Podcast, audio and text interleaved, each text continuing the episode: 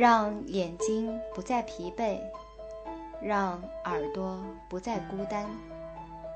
加长读书时刻。从全世界传来了关于鸟儿在我们现今世界中面临危险的共鸣。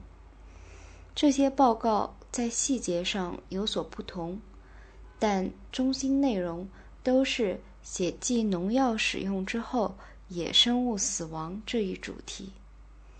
例如，在法国用含砷的除草剂处理葡萄树残枝之后。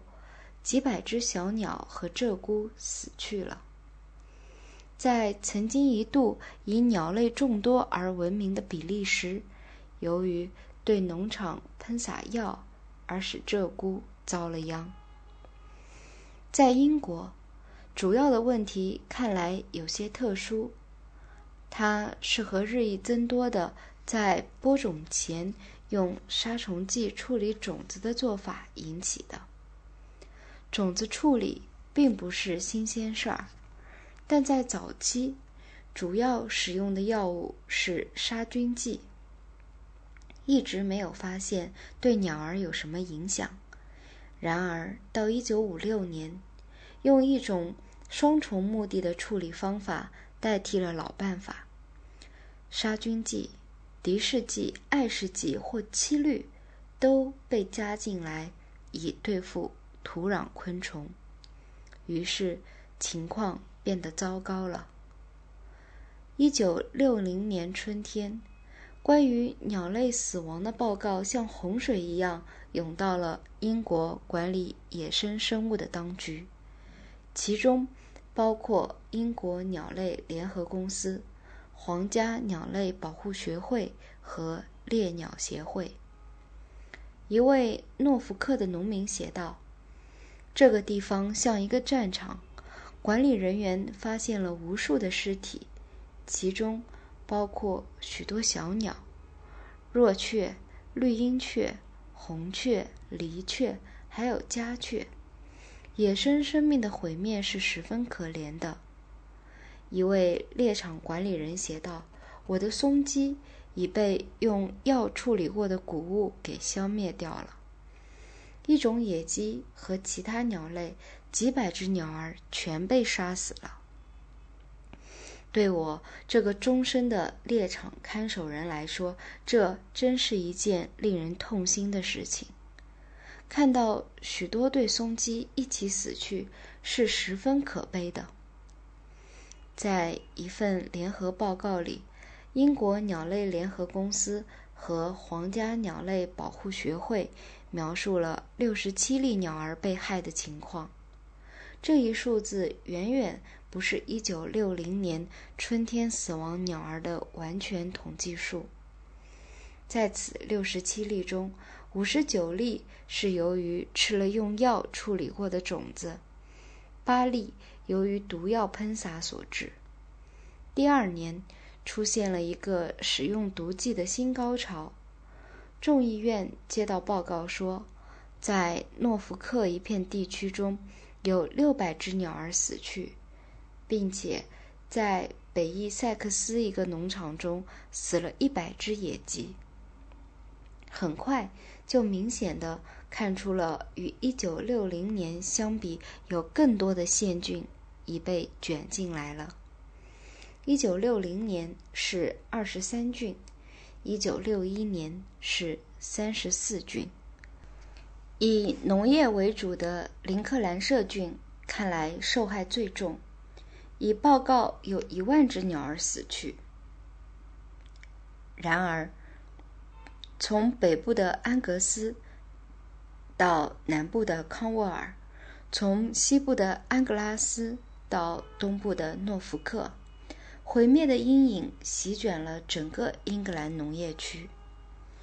在一九六一年春天，对问题的关注已达到了这样一个高峰，竟使众议院的一个特别委员会开始对该问题进行调查。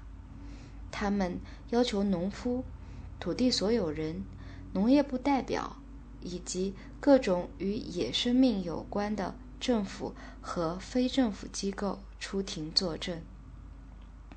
一位目击者说：“鸽子突然从天上掉下来死去了。”另一位人报告说：“你可以在伦敦市外开车行驶一两百英里，而看不到一只茶笋。”自然保护局的官员们作证，在本世纪或在我所知道的任何时期中，从来没有发生过相类似的情况。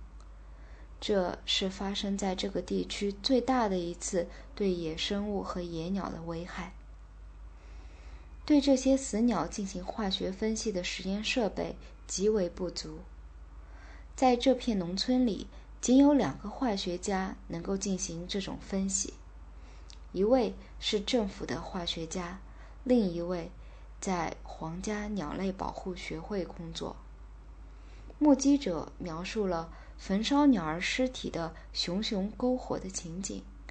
然而，人努力地收集了鸟儿的尸体去进行检验。分析结果表明，除一只外，所有鸟儿都含有农药的残毒。这唯一的例外。